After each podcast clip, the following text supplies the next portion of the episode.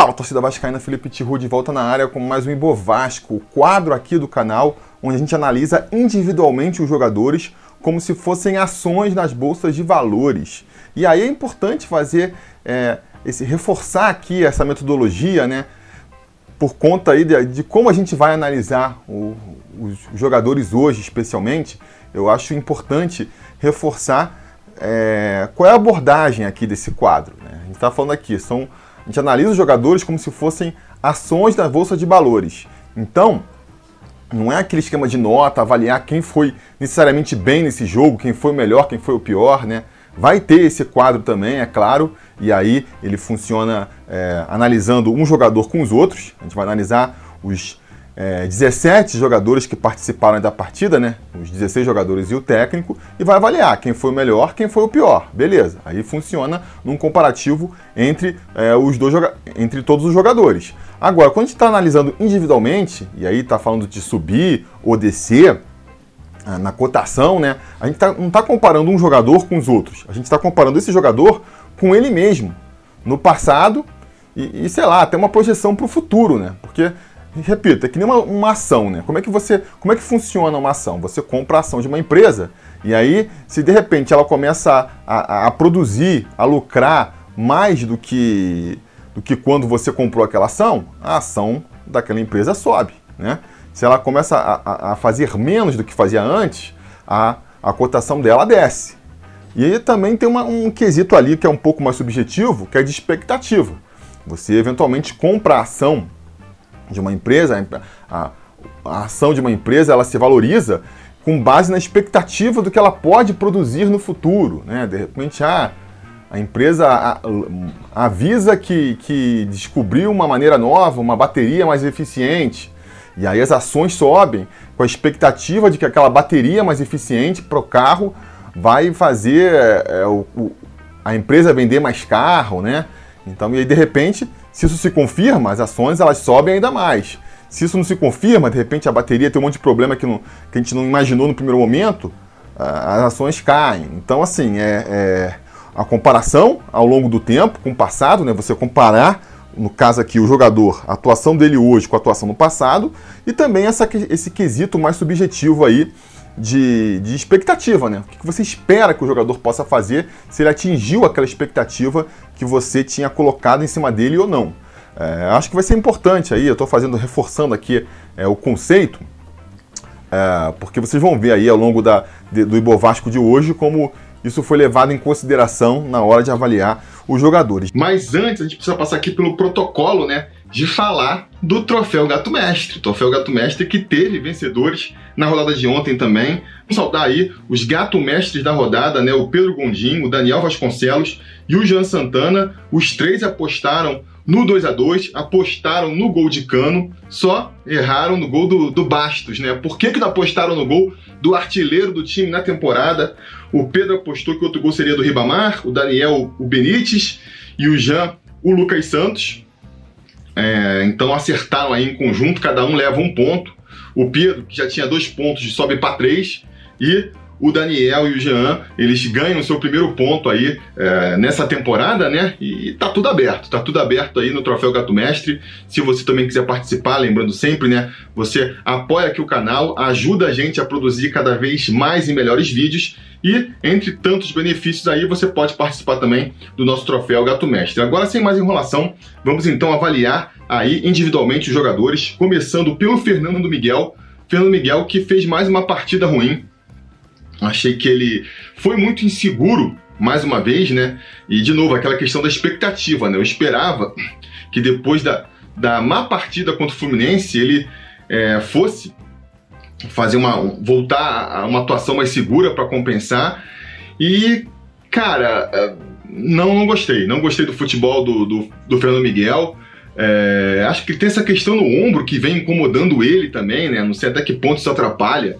Acho que naquela falta que o Soteudo é, bateu, ele agarrou com, com uma mão só, né? É, rebateu a bola para dentro da área ali, uma bola perigosa.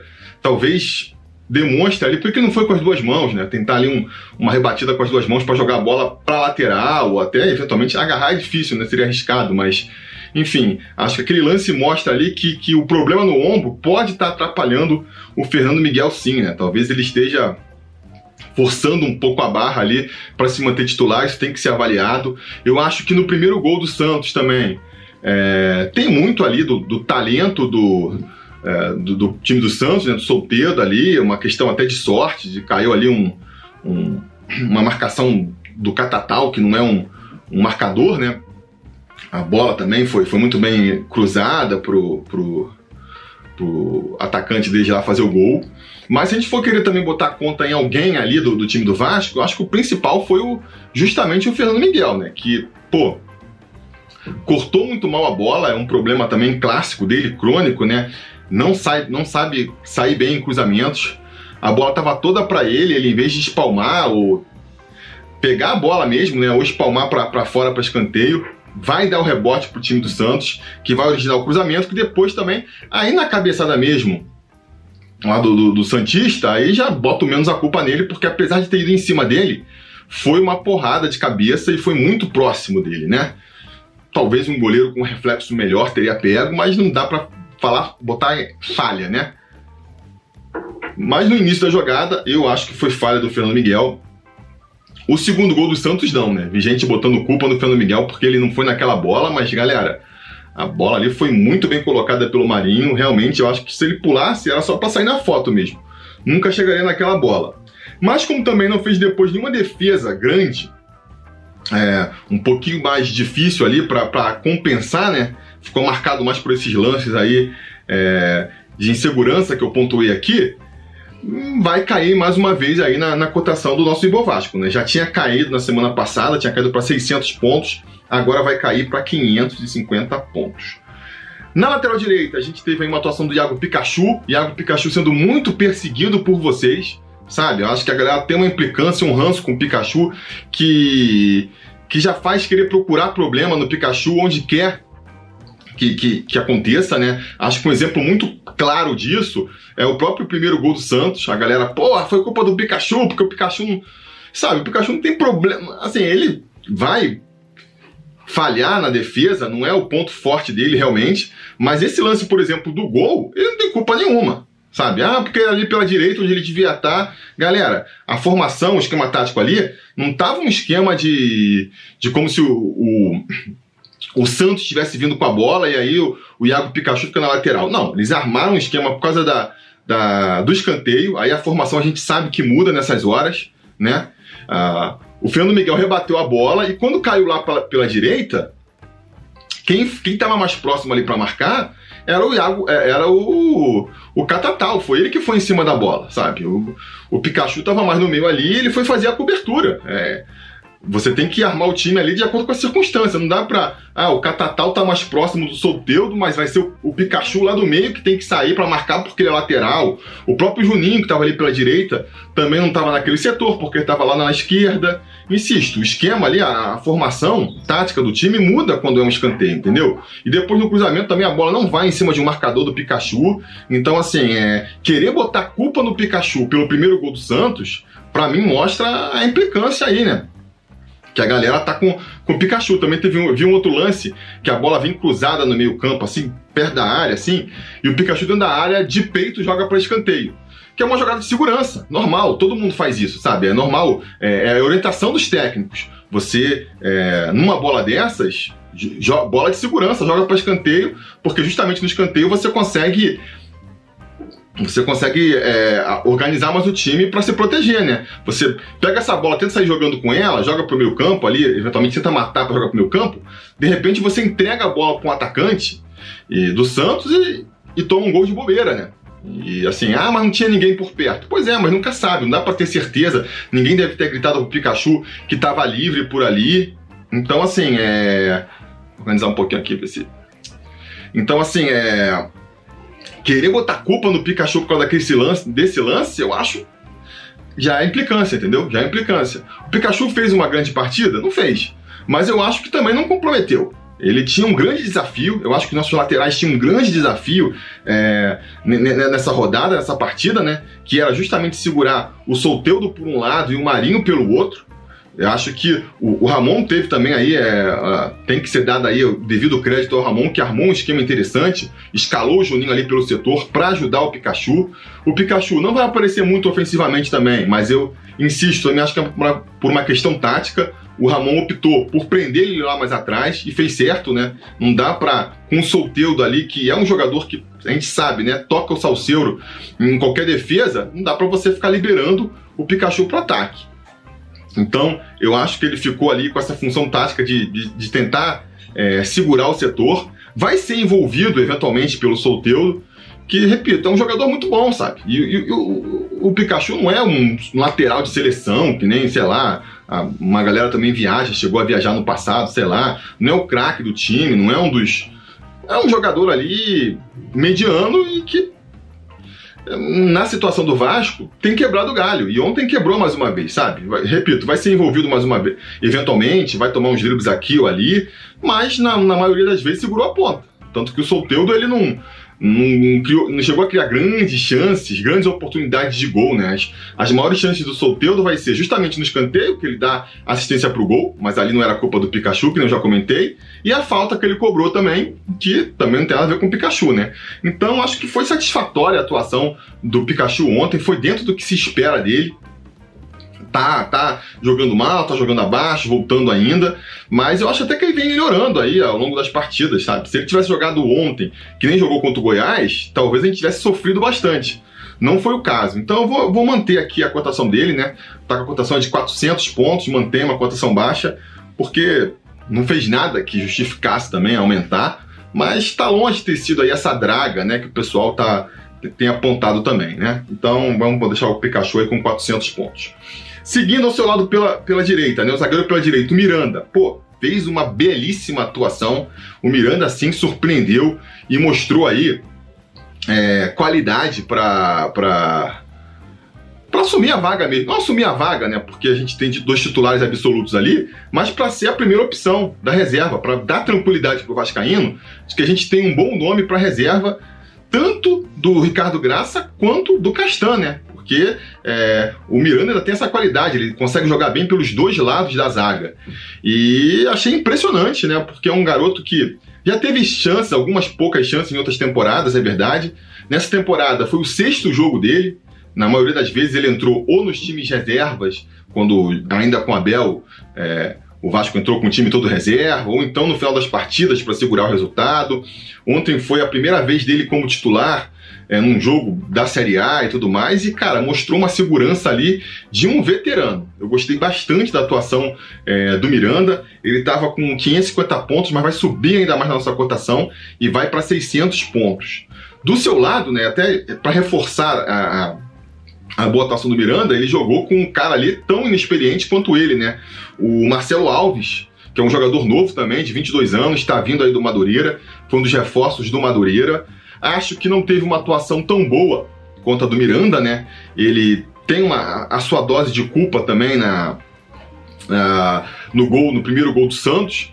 Ele que que estava marcando o atacante santista que vai, vai fazer a cabeçada, se deixou ali envolver, né?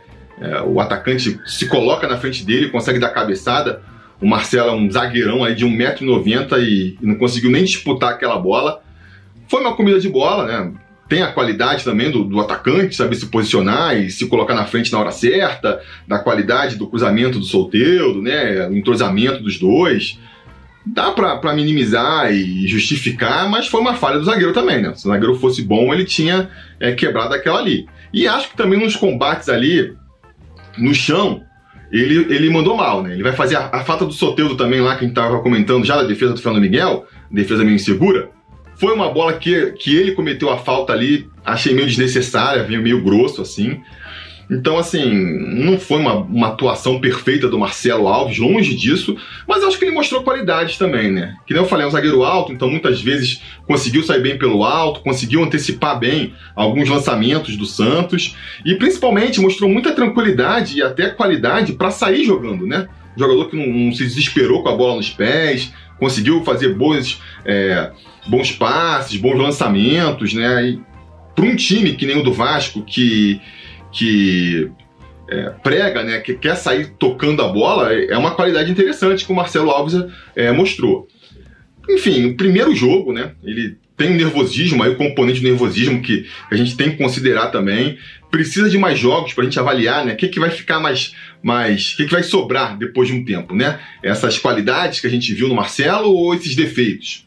O tempo vai dizer. O tempo vai dizer. Eu, mas eu acho que dá para ter assim uma, um otimismo, né? De que ele possa ser até um, um jogador interessante no futuro. Não dava para esperar que um jogador de 22 anos vindo do Madureira viesse para ganhar posição. Né? É, é uma aposta de longo prazo. E aí fica até a dúvida se, se isso vai acontecer. Porque que a gente já vê algumas vezes nesses empréstimos de time pequeno, o que, que o Vasco faz? Pega o jogador emprestado por seis meses, mal dá chance pro, pro, pro garoto e no final do ano dispensa, né? E Aí, cara, pô, o que aconteceu? Por que, que é, o jogador é, despertou interesse seis meses antes e depois não desperta mais? Foi tão mal nos treinamentos? Ah, parece às vezes um pouco assim, uma falta coerência, né? Vamos ver se com esse Marcelo Alves é, vai acontecer. Eu acho que pelo jogo de ontem não dá para descredenciar ele. É um garoto que continua mostrando que pode ter potencial. Vamos ter, vamos ver se ele tem mais oportunidades aí na temporada, né? e eventualmente tem o seu contrato renovado mais pro ano que vem. Eu acho que é uma aposta para o futuro. Acho que esse Marcelo Alves é uma aposta mais para o futuro, é, até porque, como eu já falei, o Miranda foi muito bem, então acho que para mim o Miranda ganhou a vaga aí de reserva imediato, tanto do tanto do é, Ricardo por um lado quanto do Castan pelo outro, né? E aí o Marcelo, para ter uma nova oportunidade, vai ter que ver aí é, de novo acontecer dois desfalques, né? Vai ter que, que nem ontem, né? Os dois zagueiros titulares é, sendo desfalcados para ele talvez ter uma oportunidade. Então não sei quantas vezes no futuro a gente ainda vai ver ele jogar nessa temporada. Mas eu vou deixar, vou manter aqui, né? Eu tinha assim, já tinha uma, uma boa perspectiva. Se vocês forem ver lá o vídeo de, de, de apresentação, né? Que eu falei, comentei sobre esses reforços, eu tinha era o jogador que eu colocava mais expectativa aí dessa dupla, que foi contratado do Madureira, e ontem eu ainda fiquei não consegui chegar a uma conclusão. Então vou estabilizar aqui a cotação dele, ele vai permanecer com os 500 pontos que, que todos os jogadores começam, né? Finalmente, fechando aí a esquerda, a gente vai ter o Henrique, que esse fez uma partidaça. Eu achei que o Henrique fez uma partidaça ontem.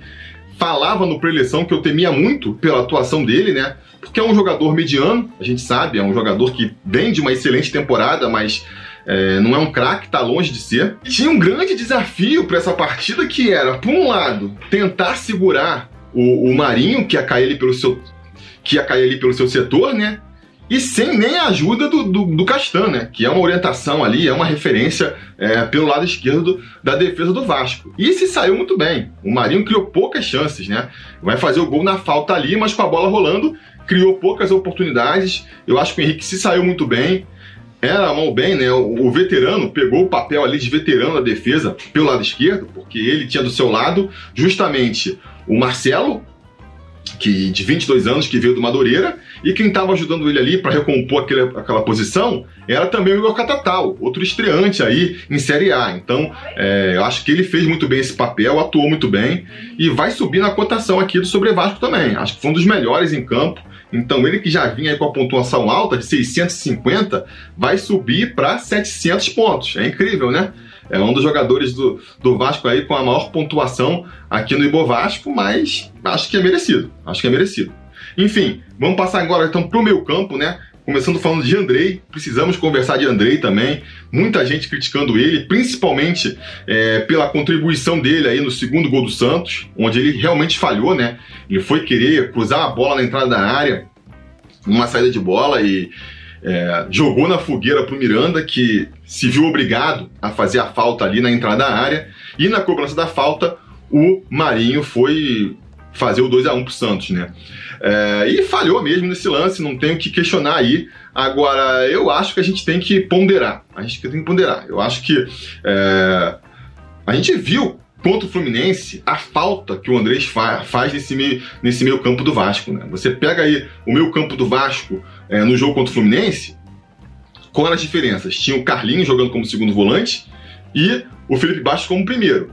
E aí você compara a atuação do meu campo do, do Vasco contra o Fluminense e compara ontem lá com o Andrei voltando para o primeiro volante. Pô, é, é, é, outra intensidade. É um cara que corre o campo inteiro, marca pra caramba. É, tem outra, outras circunstâncias que também vão ajudar né, nessa, nesse combate melhor no meu campo, né, a própria escolha aí dos pontas para essa partida, e cada jogo é um jogo, mas eu acho que fazendo a comparação entre as duas partidas, você pode ver a importância que o Andrei tem para esse meio campo do Vasco aí. Traz uma intensidade que sem ele a gente não vê. Agora, ele é um jogador também que tem uma qualidade técnica e tem muita confiança. E essa confiança dele aí é, ao mesmo tempo, uma faca de dois gumes, né? Ao mesmo tempo, é um grande potencial dele, ao mesmo tempo, permite esse tipo de lance que a gente viu ali, porque ele é um cara que pega a bola e vai tentar sair jogando com ela, entendeu? Então, isso pode fazer com que, por exemplo, no jogo contra. Acho que foi contra o Goiás, né? Ele pega a bola da defesa ali, sai driblando três, entrega lá na frente pro Thales tocar pro Benítez e saiu, e saiu o gol. E vai, eventualmente, se não conseguir. É, tecnicamente fazer a jogada perfeita, entregar a bola lá atrás que nem entregou nesse gol do Santos, né? Mesma coisa a marcação, um cara que, pô, chega direto no carrinho, até ganha muito cartão amarelo por conta disso, porque ele tá sempre ali, é, se ele tá um pouco atrás da bola, ele já chega no carrinho, muitas vezes vai perfeito na bola, consegue fazer a roubada, às vezes chega um pouco atrasado, acaba provocando uma falta, acaba ganhando um cartão amarelo, então assim, é é do jogo, né? E ele vem evoluindo. Eu acho que ele vem evoluindo, é, porque esses defeitos ele se apresenta desde lá do começo da carreira dele, né? Desde que ele teve a oportunidade. E aos poucos ele, ele já começou a equilibrar. E se no começo, quando ele teve as primeiras chances dele como profissional, era metade, para cada bola boa que ele acertava, tinha uma que ele entregava. Dessa vez eu acho que, que a proporção já está um pouco diferente, né? Já, ele já acerta bem mais do que erra. Agora, eventualmente vai errar, e esses erros podem custar aí, é, eventualmente, um gol para o Vasco. Faz parte do pacote Andrei, vamos dizer assim. Acho que com o tempo ele tende a melhorar. Jogadores, eles vão, como ele já melhorou até aqui, ele pode melhorar mais para frente também, né? Eu lembro o, o Juninho, por exemplo, um jogador que quando começava, ele também era um cara que era muito voluntarioso, entrava muito de carrinho, fazia muita falta. Eu lembro que ele ganhava muito cartão bobo e, e você analisa a, a carreira inteira do Juninho, isso passou, né? Foi uma coisa dos primeiros anos ali, 95, 96. Então, assim, da mesma maneira, o André ele pode evoluir, ele tende a evoluir. Eu acho também, eu sempre defendi que ele joga melhor como segundo homem por conta disso. Eu acho que a gente não pode querer tirar do Andrei essa tentativa é, de sair para o jogo, né? Que é uma das qualidades, uma das características dele. Agora, se ele faz isso como segundo homem, é, pelo menos o Vasco tem ali um, uma válvula de segurança, vamos dizer assim, que é o primeiro volante ali para tentar corrigir se ele fizer um, uma besteira, né? Ele jogando como primeiro volante não tem, né? Já, já, já estoura direto nos zagueiros quando tanto. Então acho que ele poderia jogar melhor como segundo volante ali, né? Acho que essa coisa também de, de sair jogando é, é algo que o, que o, Ramon vem pedindo, então também tem ali uma, uma, questão tática, né? Várias vezes a gente viu o Vasco sendo apertado e tentando sair tocando, é algo que, que ainda tem que ser bem ajustado nesse time do Ramon, porque não dá para só chutar a bola para frente, senão você vai estar tá entregando toda hora bo a bola no pé do adversário, é, é uma questão desse futebol moderno. Agora você tem que sair tocando e você sabe que vai, vai enfrentar ali a, a marcação alta do adversário, mas que o Vasco não chegou ainda aí no ajuste fino, né? E ontem pagou mais uma vez por isso. Mas acho, acho que o Andrei tem crédito, tem crédito pra caramba. Pra mim é titular incontestável desse meio campo do Vasco aí. Né? A gente tem que colocar também em perspectiva. Quando a gente tá analisando o Fernando Miguel, o Pikachu, o Andrei, a gente tá analisando sob a perspectiva do atual elenco do Vasco e das possibilidades que o Vasco tem para contratar. Porque assim, ah, libera o Pikachu, Fernando Miguel, como se o Vasco tivesse no elenco substitutos é, muito melhores, né? Ou tivesse dinheiro aí e, como se fala, prestígio no mercado para conseguir trazer é, alternativas muito melhores. Não tem, entendeu? E diante dessas circunstâncias, eu acho que são titulares aí incontestáveis. O Andrei, acima de tudo, eu vou manter a cotação dele aqui, né, em 500 pontos aí, porque mal ou bem entregou um lance capital ali, né? Se não tivesse aquele gol Ali, se ele tivesse entregado aquela bola que foi redundar no gol do Marinho, quem sabe ele não teria saído com uma vitória. Então, uh, por isso eu vou deixar ele estabilizado aí, mas insisto, né? Para mim, é um aí dos pontos fortes desse time do Vasco. Ao seu lado é o contrário, né? É o Felipe Bastos, que para mim é um dos pontos fracos. Toda essa intensidade que a gente está exaltando aqui é, no Andrei falta no Felipe Bastos, né? Toda essa ousadia que a gente vê no Andrei, para mim falta no Felipe Bastos. É um jogador que principalmente ali no, no setor de marcação e de saída de jogo, peca demais. É, ele ou ele erra, erra na marcação, erra no bote, ou fica ali burocrático, né? Quando ele vai sair para jogo, ele toca aquela bola de lado, toca a bola para trás. Quando tenta um, pouco, um, um passe um pouco mais ousado, acaba errando. E, cara, a verdade é que assim, com o meu campo assim, burocrático, na melhor das hipóteses, que nem foi ontem, a gente não vai conseguir ter um time que pode ir além, sabe? É, o futebol moderno de hoje exige um jogador mais intenso, um jogador que marque com mais vigor e com esse mesmo vigor se apresente lá na frente, que tenha um pouco mais de qualidade para quebrar as linhas adversárias. A gente não vê nada disso no Felipe Bastos, né? É, então, assim, mesmo quando ele tem. Ah, mas ele foi o cara que mais roubou bola no, no SofaScore. Mas, cara, qual foi? Vamos analisar qual foram as bolas que eles roubaram, sabe? É, ele tá ali no meio campo, a bola sobra muito para ele, ele eventualmente pode acontecer, mas a gente vê, quem assistiu o jogo sabe, foi um, uma atuação fraca do Felipe Bastos, tem uma hora que ele até se meteu na frente do Benítez ali, atrapalhou o jogo. Agora, ele tem ali a, a qualidade da finalização, isso é inegável. Ainda, ainda tá com uma sorte, ainda tá numa boa fase, acaba pintando ali uns gols para ele fazer, né? É, eu acho também, já falei várias vezes, né? Se tem que escalar o Felipe Bastos, e diante das circunstâncias, eu acho que o Ramon tem que escalar ele, né? É, que escale lá na frente, que é onde ele pode fazer alguma diferença. Lá atrás é só tristeza. Então a gente viu a diferença aí, ele jogando como primeiro volante contra o Fluminense, com ele jogando ali um pouco mais avançado, como um segundo volante, pelo menos, e aparecendo mais na frente, é, contra o Santos. Já é melhor, já é melhor. Acho que é, o gol não, não elimina né, a, a, péssima atuação dele. Sou contra esse, é, esse discurso fácil que a gente vê, né? O cara faz o gol, então automaticamente a atuação dele fica boa. Tem até aquela brincadeirinha do ah, nunca critiquei. Acho que dá para criticar bastante o futebol do, do, do, do Bastos de ontem, sim. É, até mesmo o gol, né? Foi o gol mais. Dos gols que ele fez até aqui, foi o gol aí com, com menos mérito para ele, né? Porque os outros foi foram várias. Foi aquela cobrança de falta linda e aquelas finalizações lindas também, né? É... Mas ontem não, foi mais um gol ali de. Teve um gol também contra o esporte que foi só ele tava dentro da área e empurrou a bola para dentro, né? O de ontem ainda teve um mérito ali do voleio e tal. Mas para mim veio até de um erro dele, né? Que ele tava ali meio perdido e tava ficando ali, ia ser marcado pela, pela linha de impedimento do Santos, calhou de por um milímetro ali de um pentelésimo de tempo, a perna do, do zagueiro do Santos ainda tá deixando ele em condição, ele conseguiu fazer o gol, né? Então, assim, eu vou insistir na minha avaliação. Eu acho que ele tem, tem pouca intensidade para o que o futebol pede. Ele é, defensivamente é ruim, é, não funciona definitivamente. E se você for botar ele lá na frente, eu acho que o Vasco tem à sua disposição no elenco jogadores melhores do que o Felipe Bastos para entrar aí, né? E, e, fazer uma presença mais, mais forte ofensivamente. Mas é, jogou o que se espera dele, né? Chegou até a fazer um golzinho. Então eu vou, vou estabilizar aqui a cotação dele, está com 400 pontos, vai, vai permanecer aí com 400 pontos, né?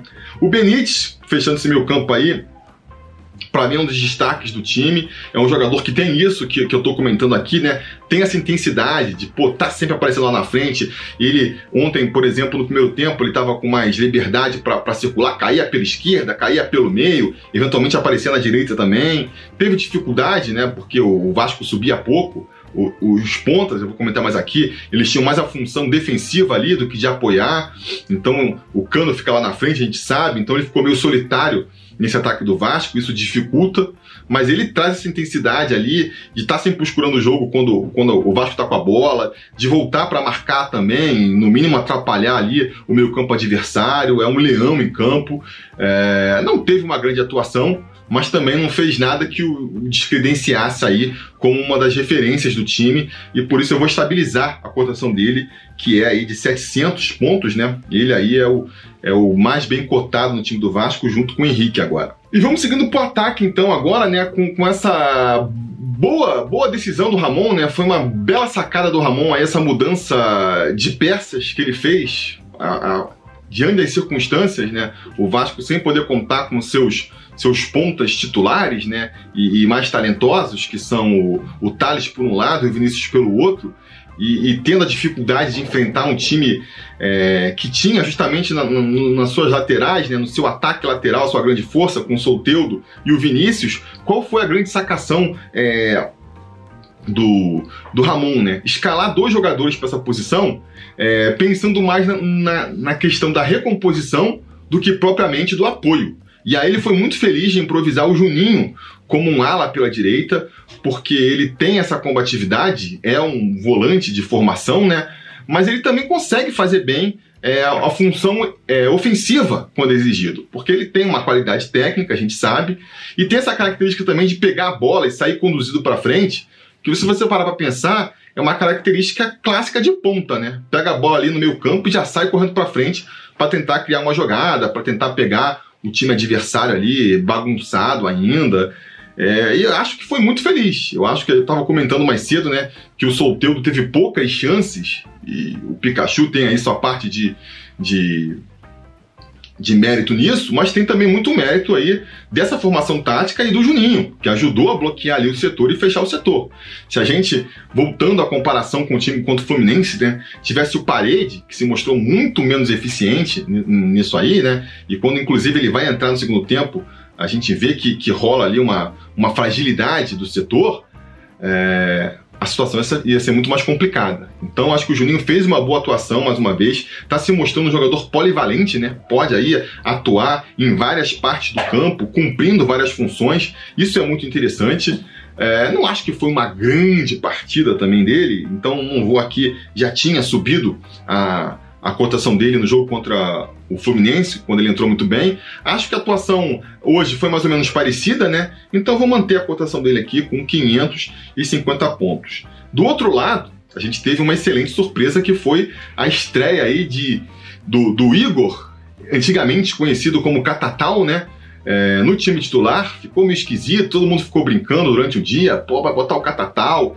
É, desses cinco contratados pelo Vasco aí, o que eu menos punha fé, e fica de novo o convite para ver o vídeo lá é, do onde eu analisei a contratação dele, onde eu expus melhores motivos porque eu não colocava muita fé nele, né? Um dos motivos é que ele já é um jogador mais velho, 25 anos, então já está passando ali da fase de, de onde o jogador cresce muito, né?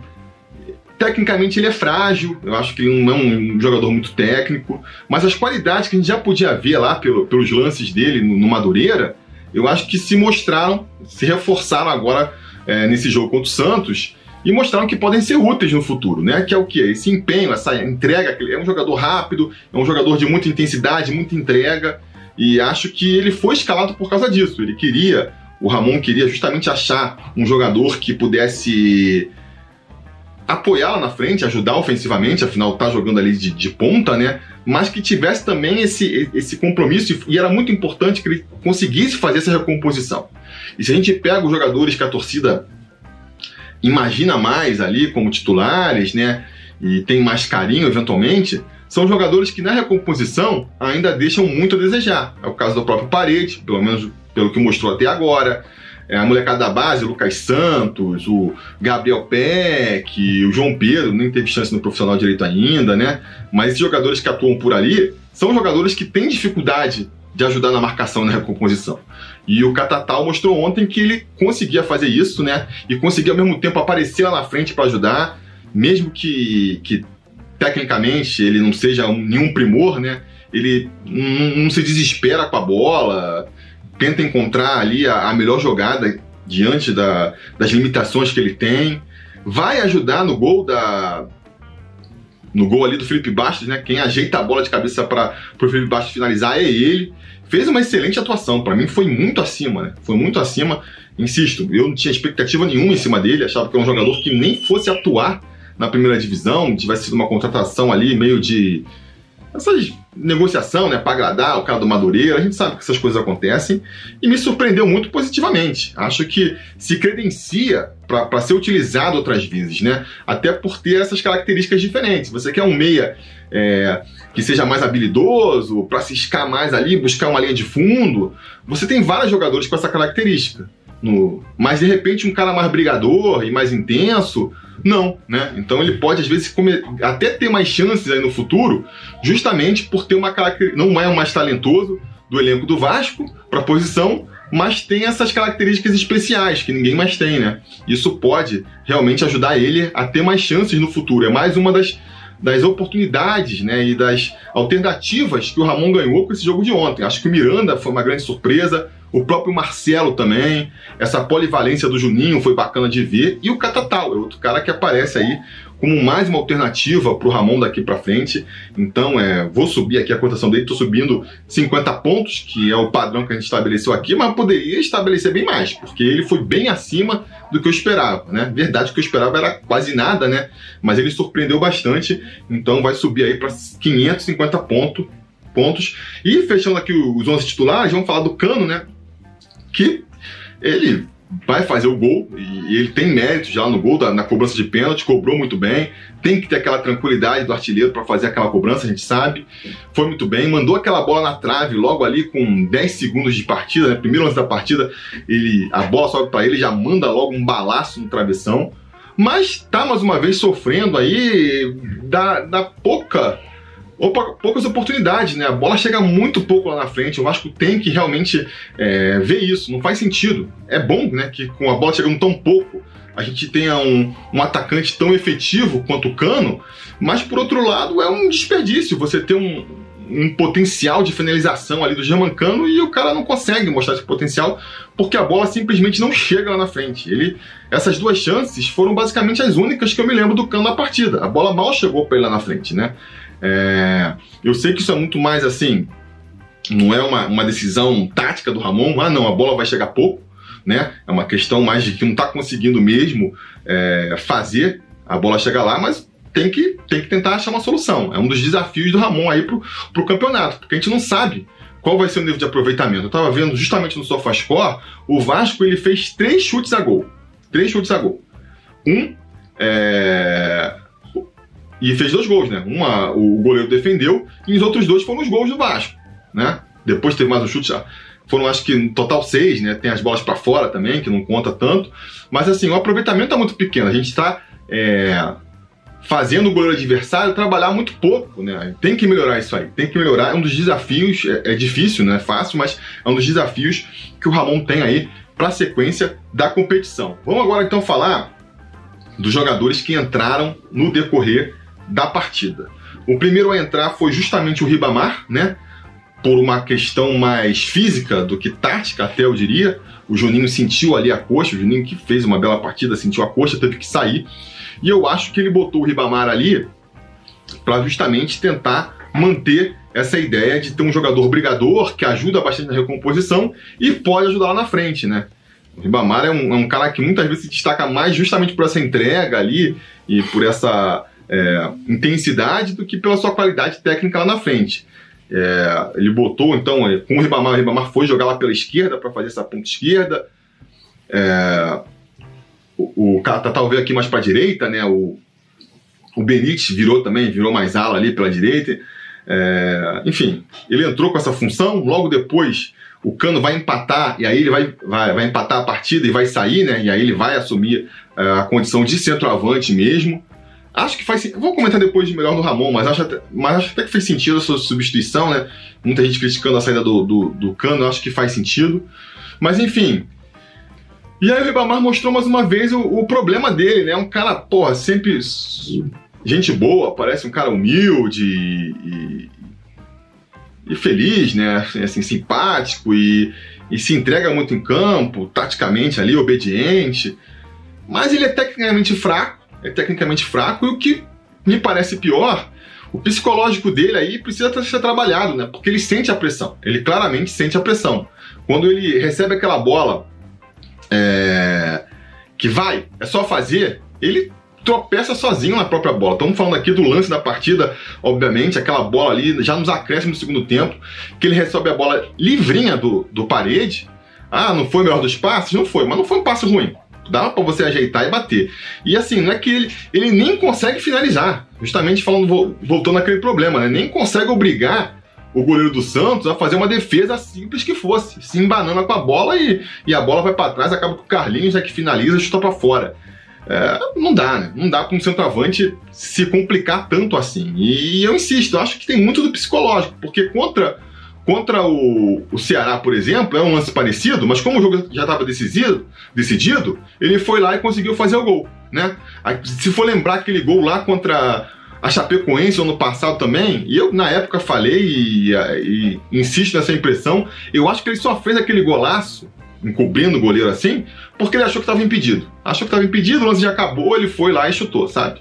E aí você vai ver outros lances, golaço contra o Botafogo. Aí, naquele, aí não é aquele lance em que, pô. Porque tem esse nervosismo, né? Pô, se eu perder essa bola agora aqui, ninguém vai cair em cima de mim, vão falar pra caramba no meu ouvido. Isso pode estar tá causando alguma pressão em cima dele, né? Porque quando ele chuta a bola no meio da, da, da intermediária, não tem essa pressão. Ele fez um golaço contra o Botafogo o próprio gol contra o Flamengo que ele fez lá na nos acréscimos também, um jogo decisivo, mas não foi aquela, aquela bola que, pô, vai, faz, vai, Ribamar, só precisa empurrar para dentro. Não, foi uma briga de cabeça dentro da área ali, aí é um pouco diferente, né? Acho que tem esse quesito psicológico também, né? arriscando aqui no ramo da psicologia, né, que é mais complexo do que a gente gosta aí, às vezes a gente simplifica questões que são complexas, mas enfim, me arriscando nesse, nessa área aí, eu acho que tem uma coisa de cabeça do Ribamar também, né? Ele, ele amarela no popular nessas horas. Enfim, é, por conta disso, né? Por, por, porque ele falhou no que é mais importante para um centroavante, que é fazer o gol no finalzinho, poderia trazer esses três pontos, eu vou baixar a cotação dele aqui, de 500 para 450, e vou botar nele o selinho aí de pior da partida. Eu acho que foi uma partida muito boa do Vasco no geral, né? Mas a gente tem que escolher um para ser o pior, então vou escolher o Ribamar. Vamos ver se vocês vão me criticar. Da última vez que eu botei ele de pior aí, a galera falou porque eu fui injusto com ele. E eu acho que acabei sendo mesmo, porque entrou muito no finalzinho. Vamos ver se dessa vez vocês vão concordar comigo. Depois, a gente vai ver é, quando o Vasco já empata a partida. É, a gente vai ver a entrada ali do Bruno César e do Parede, né? Para tentar ali. Eram mudanças que já estavam meio que planejadas, parece e talvez tenha só mudado quem saía com essa em função do empate, porque saiu o Bruno César entrou no lugar do do Catatal, né, que já estava muito cansado, e o Parede entrou no lugar do Cano, botando justamente o Ribamar para ser centroavante ali. Eu acho que a ideia é, do Ramon ali foi meio que o Catatal saiu porque estava cansado, já não estava mais aguentando fazer aquela recomposição, né? E o Cano saiu porque se a bola já estava aparecendo pouco para ele lá na frente, com o time precisando buscar o empate, que dirá a partir dali em que o Vasco começou a ter uma postura mais reativa, né? Já esperava que o Santos fosse partir para cima, então vamos jogar no contra-ataque. Diante dessas circunstâncias, eu acho que o Parede fez uma atuação muito discreta, é um cara que eu estava comentando, o Catatal era o cara que eu menos botava fé desses contratados aí do meio do ano. O Parede, pelas circunstâncias, é quem eu esperava mais, é de quem eu esperava mais, né? É, e até agora não mostrou. Vamos, vamos esperar aí. Pode ser que seja uma questão física, de adaptação, sei lá. Mas até agora ele não consegue ajudar lá na defesa, né? Se ele fosse um cara mais participativo na defesa, talvez até tivesse ganhado a vaga do Catatal aí entre os titulares. E ofensivamente também, não apresenta muita coisa, né? Ele até vai ali no contra-ataque fazer o, o que se espera de um, de um ponta, né? Recebeu a bola no meio, conduziu e entregou para o Ribamar fazer o gol, mas só isso é pouco, acho que é pouco do que a gente espera do Parede, né? Então eu vou, vou estabilizar a cotação dele aqui em 450 pontos, é, assim como também vou estabilizar a cotação do Bruno César. Bruno César também vai permanecer, mas aí está com uma cotação um pouco maior, né? 550 pontos, porque o Bruno César mais uma vez fez o que se espera dele. É um jogador que falta essa intensidade, falta a, a velocidade ali que é tão exigida hoje em dia no, no futebol, né? Mas ele, mal ou bem, compensa isso ali, tem compensado, né? Ele recuperou um pouco a forma física em relação ao ano passado, então não fica um cara que destoa tanto nesse quesito, e tenta compensar isso aí com uma qualidade no toque, uma qualidade na finalização. Ele vai é, vai ter também mais uma, um lance interessante ali que ele dá a bola pro Ribamar, consegue fazer uma tabelinha e, e se o Ribamar tivesse um pouco mais de qualidade, ele conseguiria sair na, na cara do gol, não conseguiu mas o, o Bruno César não tem nada a ver com isso, né?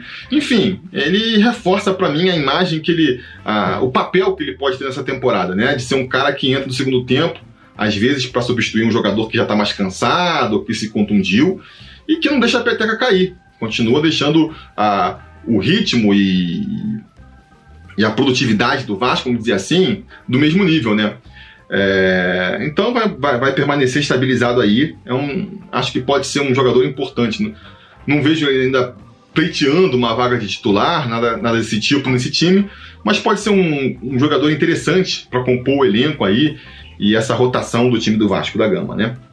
No final da partida vão entrar Carlinhos e Neto Borges no lugar de.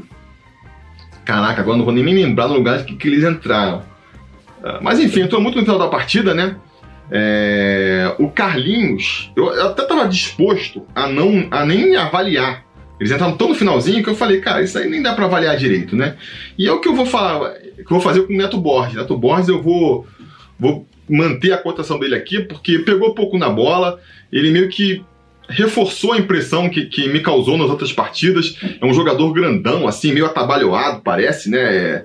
Não é o mais técnico dos jogadores, é, mas tem ali também uma velocidade, uma intensidade. Não sei, a gente vai poder avaliar melhor o Neto Borges provavelmente na próxima partida, né? Porque o Henrique recebeu o terceiro cartão amarelo, é desfalque para o jogo contra o Atlético Paranaense, então a gente deve ver pela primeira vez o Neto Borges jogando na sua posição de origem, que é lateral esquerdo. Vamos ver como que ele vai se sair. Por esse jogo de ontem, eu não mudei a minha impressão sobre Neto Borges e por isso eu vou estabilizar aqui a cotação dele em 550 pontos. Já o Carlinhos, do Carlinhos eu gostei bastante. Eu é, tinha baixado a cotação dele contra o Fluminense, né? É, a impressão que eu tive depois do jogo contra o Fluminense se reforça agora nessa partida contra o Santos. Eu acho que o Carlinhos é um cara que tem que jogar mais para frente. É um cara que tem que jogar, é, ele vai ser mais efetivo como talvez um terceiro homem de meio campo, chegando lá mais para frente para finalizar. Ele em pouco tempo deu o chapeuzinho no cara do Santos e para mim foi o principal destaque dessa jogada aí no final, né? Na, que vai combinar com, com o Ribamar perdendo a oportunidade, porque ele vai, aparece lá atrás, rouba a bola, lança o parede para conduzir ela e no final da jogada, quando o Ribamar perde a bola, ele ainda tá ali na entrada da área para pegar o rebote e tentar finalizar. E, finaliza com uma qualidade, né? A bola passa ali raspando a trave. Então, assim, é, voltei a me animar com o Carlinhos. Hoje em dia, dos reforços, é o que eu coloco mais expectativa de que pode vir a ser aí. É, ter mais participação e ajudar mais o, o time nessa temporada. É, então vou subir aqui a, a cotação dele, ele volta a ter 600 pontos aí, né? E, e vamos ver se ele consegue ter mais oportunidades. Até agora, ele apareceu mais quando entrou no finalzinho do que quando teve ali a titularidade contra o Fluminense, por mais que eu insista, né? Acho que muito do mau futebol que ele apresentou contra o Fluminense foi por conta dele ter sido escalado numa posição ruim e também o time, de maneira geral, que, que não funcionou, né? Então, sei lá, vamos ver se mais pra frente ele tem mais oportunidades de jogar mais tempo e joga aí e apresenta o futebol mais bonito aí, que nem apresentou agora contra o Santos. Finalmente vamos falar do Ramon, que para mim surpreendeu muito positivamente. A gente tinha muita dúvida sobre como seria o comportamento do Ramon depois de uma partida tão ruim contra o Fluminense, onde ele cometeu vários equívocos, né? E, e quem quiser ver os equívocos aí que eu aponto, vai ver lá é, o, o pós-jogo do jogo contra o Fluminense. E eu acho que, cara, dessa vez foi o contrário. Ele surpreendeu a gente muito positivamente. Achei uma grande sacada a, essa solução aí do, do Catatal por um lado e do, e do Juninho por o outro, né? Ele conseguiu fazer aí uma limonada do limão, que, que foi todos os desfalques que o Vasco teve para essa partida. Mesmo as implicâncias que o pessoal tem com ele aí, eu acho que são completamente justificáveis. Não tem como barrar o Pikachu hoje em dia, por pior que ele esteja. Não tem substituto pro Pikachu. O Felipe Bastos fazendo gol do jeito que tá fazendo. É difícil de barrar ele também, né? Por mais que pro Felipe Bastos eu já veja vários substitutos. É um cara querido pelo time que tá fazendo gol. Como é que você substitui um jogador nessa situação? É complicado. Vamos falar mais aí nos vídeos pro futuro, mas eu acho que com esse gol dele aí ontem, ele garante aí a titularidade por pelo menos mais umas 4, 5 rodadas. Vamos ver, né? É... E as mesmas substituições dele eu acho que fizeram sentido, né? A mesma substituição do, do Ribamar eu já expliquei, né? Tirando ali a questão técnica do jogador, a, a, a função tática dele fazia muito sentido. Você perdeu o Juninho, você bota um cara ali que possa cumprir aquela função tática de, de marcar, ajudar na recomposição e também aparecer lá na frente. A própria saída do Cano, que muita gente criticou também, também acho que faz sentido. O jogo ali, é, o Vasco tinha empatado a partida, a bola já estava chegando pouco para o Cano e a tendência é que chegasse menos ainda é, com a nova circunstância da partida, que seria qual? O Santos, que já tinha perdido em casa na última rodada contra o, contra o Flamengo, e estava empatando ali e ia partir com tudo para cima do Vasco, né? E o Vasco, o Vasco caberia o contra-ataque. E para você puxar um contra-ataque, o Germancano não é a melhor solução, né? E aí fica aquele comentário também do que muita gente já fez e eu vou reforçar, né? É, quem recebendo aquela bola que o Ribamar ali recebeu não faria aquele gol? O Pikachu teria feito aquele gol? Provavelmente sim. Eventualmente o próprio Cano? Sim. Thiago Reis? Sim. Sei lá, a maioria do, dos jogadores do Vasco que você for elencar, você imagina que conseguiria fazer aquele gol, pelo menos chutar a bola para pro gol, né? Pro goleiro defender. Agora, quem chegaria naquela bola no contra-ataque? Teria velocidade é, do Ribamar para se apresentar lá na frente. Né? O Cano talvez não ali nos acréscimos do segundo tempo, então, mais difícil ainda. É, então, por conta disso, das circunstâncias da partida e também somando a isso, né, uma preocupação de poupar os jogadores, a gente tem que poupar os jogadores. O Cano já não é mais nenhum garoto. Vai ficar jogando de 3 em 3 dias, os 90 minutos, uma hora vai, vai, vai, vai cansar e vai acabar sendo ou se contunde ou vai ter que ser poupado aí, que nem o Leandro Castão foi agora, por causa de dores. Então, assim, já que vai aparecer pouco mesmo lá na frente, as circunstâncias do jogo não estão favorecendo, tira o cano para descansar e bota outro jogador, né? Infelizmente é o Ribamar que mais uma vez ribamou. Mas, para mim, compreensível, né? O, o, o, o, técnico ele só pode ajudar até a página 2. Ele tenta armar um esquema tático que possa tirar mais proveito das peças que ele tem em mãos, né? E ele tenta justamente motivar e e colocar esses jogadores de maneira que eles possam dar o seu melhor, mas chega uma hora que o jogador tem que resolver ali, né? O técnico não pode entrar em campo e, e, fazer pelo jogador. Então gostei muito aí da decisão do, do Ramon, sabe? Minha, minha fé no ramonismo foi renovada depois dessa partida contra o Santos. E justamente porque eu fui bem rigoroso com o Ramon na última rodada e botei ele como o pior da partida, eu vou compensar dessa vez e botar ele como o melhor, porque eu acho que a gente poderia pontuar bons jogadores, né? O, o Catatal foi muito bem nessa partida, mas não foi o melhor, né? Um jogador limitado que eu, eu acho pra gente poder dizer que ele foi ali é, o melhor da partida que nem os internatos escolheram. O Henrique foi muito bem também, sei lá. Teve outros jogadores bem, bons, mas eu acho que no geral o que realmente impressionou foi a consistência do time como um todo, né? E o esquema tático do time. E isso aí é mérito do Ramon. Então, por isso, ele vai ganhar aí, vai subir na cotação, né? Vai voltar aí a ter 550 pontos e vai ganhar o selinho também de melhor da partida. Com isso, nosso índice Ibovascos, ele cai um pouquinho ainda, né? Cai de 540 para 538. Acho que também a gente tem que levar em consideração que a gente é, uma distorção que acontece nesse índice Ibovasco, né?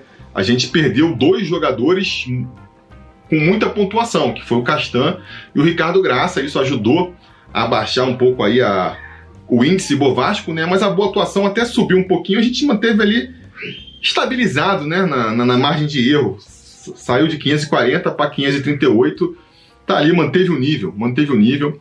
Eu gostei bastante do time do Vasco né, nessa partida e aumentam-se as expectativas para a partida contra o Atlético Paranaense. Essa sim uma partida fundamental para a gente vencer e continuar bem no campeonato, não é mesmo? Mas isso a gente vai comentar no sábado, na preleção sobre Vasco, de, de sábado, né, sobre esse jogo. Amanhã vou tentar fazer um vídeo novo também, então Cara, se inscrevam no canal caso ainda não sejam inscritos, liguem o sininho de notificação, dêem um like, comentem, façam aí o YouTube perceber que vocês gostam do conteúdo aqui do Sobre Vasco, para vocês serem avisados quando tiver vídeo novo aqui no canal. Beleza? Se tudo der certo, vai ser amanhã na sexta-feira. Então espero contar com vocês e até lá a gente vai se falando. A realização desse vídeo só foi possível graças ao apoio inestimável dos conselheiros do Sobre Vasco. Ajude você também ao Sobre Vasco continuar no ar, se tornando um apoiador em apoia.se barra Sobre Vasco ou sendo um membro do canal aqui no YouTube.